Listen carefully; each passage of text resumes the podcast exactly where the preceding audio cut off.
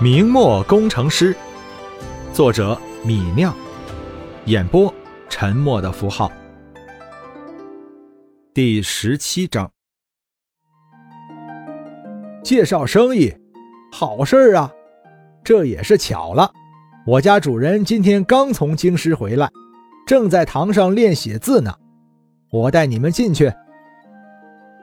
那仆人带着孟老头和李直穿过门楼。绕过影壁，朝那院子里面走去。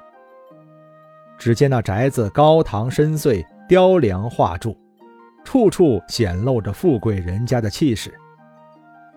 走进院子里，李直看到一个胖胖的中年人，穿着一件熊皮皮甲，捻着长长的胡须，正在那堂屋里练书法，是个好风雅的生意人呐。若不是那胖胖的身材出卖了他的身份，李直真要把这薛员外当成个读书人了。见孟掌柜和李直从院子里走来，那薛员外依旧自顾自地在宣纸上挥毫泼墨，直到李直两人走进了堂屋里，那薛员外才稍稍停下了毛笔，抬头说道：“孟掌柜来了。”孟老头赶紧上去作了一揖，说道：“薛员外，不是不登三宝殿，我是来给你介绍生意的。我这个小友李直要买大量的碱面。”那薛员外看了李直一眼，问道：“要买多少？”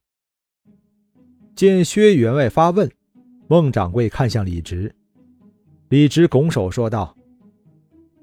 我这次要买一万斤，以后每次都来买一万斤。听到李直的话，那薛员外哦了一声，放下手上的毛笔，笑着问道：“李小友要买这许多吗？”李直点了点头，说道：“员外有这么多货物吗？”薛员外笑了笑，摊手说道。我委托水帮曹军从襄阳运送碱面到京师，半个京师的碱面都是我供应的。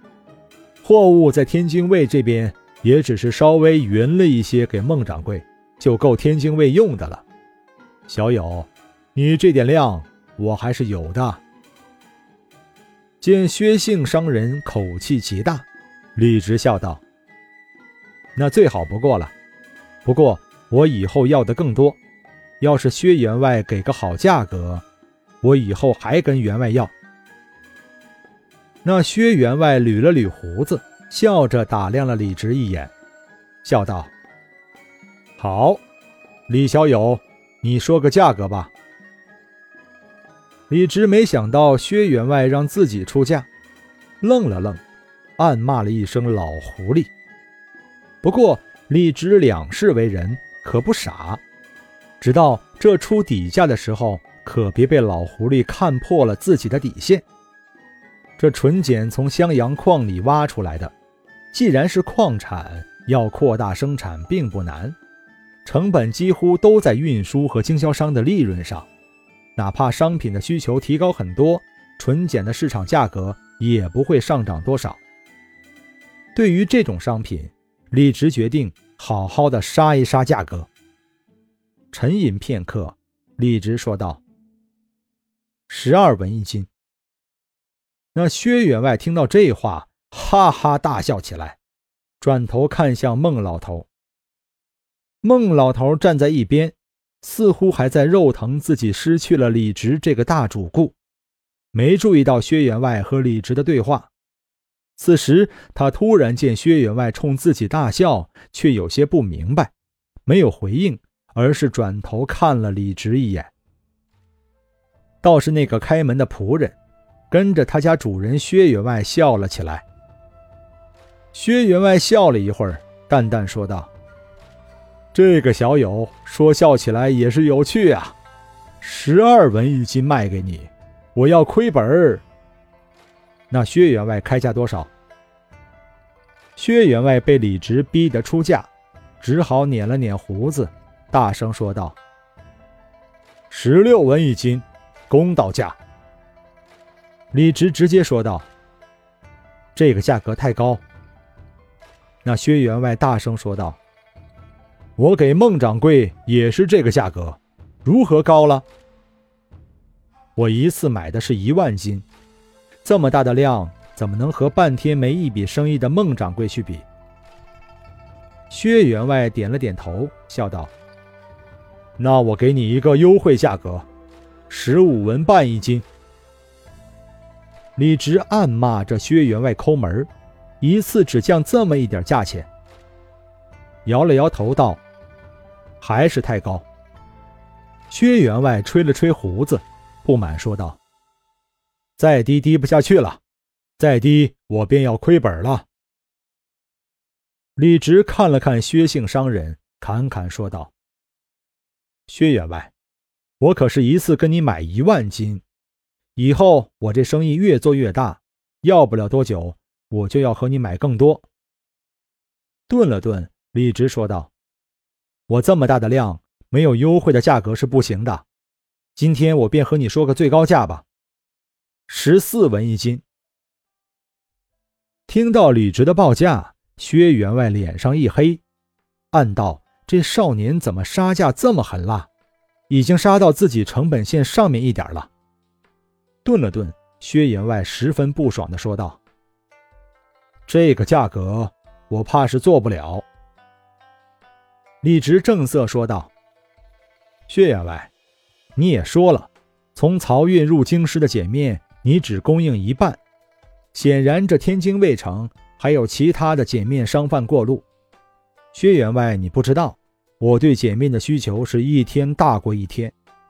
倘若薛员外你不做我的生意，我去和其他碱面商人做生意，到那时候。”生意做大的就是薛员外的竞争对手了。那薛员外被李直说的十分不爽，娜娜问道：“你的生意以后要做多大？”李直想了想，侃侃说道：“只怕到时候一个月要给你买十万斤。”薛员外吃了一惊，问道：“要这么多碱面，你买去做什么？”这便是我的秘密了。薛员外显然是被李直描绘的前景吸引，开始重新估计形势了。他吸了一口气，无奈地说道：“十四文再加一点儿，十四文半，我便允了你。”李直看着薛员外的脸色，知道薛员外已经投降，淡淡说道：“半分也加不了。”薛员外见李直死死咬住价格，气得冷哼了一声，咬牙说道：“好，本来我这碱面至少也是要卖到十五文的，不过既然小友以后要做这么大的买卖，我就成本价格十四文一斤卖给你。”薛员外这话说得清楚，是因为李直以后的采购量会大大增加，自己才低价卖给李直的。如果李直是在吹牛，以后没有这么大的量，薛员外就可以名正言顺地提价到十五文了。李直也知道薛员外话里的心机，不过肥皂产业的发展迅速，逐渐扩大规模是必然的，李直并不担心这个。见李直一路杀价，以这么低的价格买到货物，孟老头十分惊讶。暗道：“这十八岁的少年怎么这么精明？”顿时看向李直的目光都不一样了。李直伸出手来，和薛员外握了握手，笑道：“那就仰赖薛员外的供货了。后天起，我便要货，还请薛员外清早把货送到东城井边坊李家。”掏出一贯铜钱，李直又说。这一贯铜钱便是定金。薛员外当然不懂得二十一世纪的礼仪，不知道李直为什么握了一下自己的手。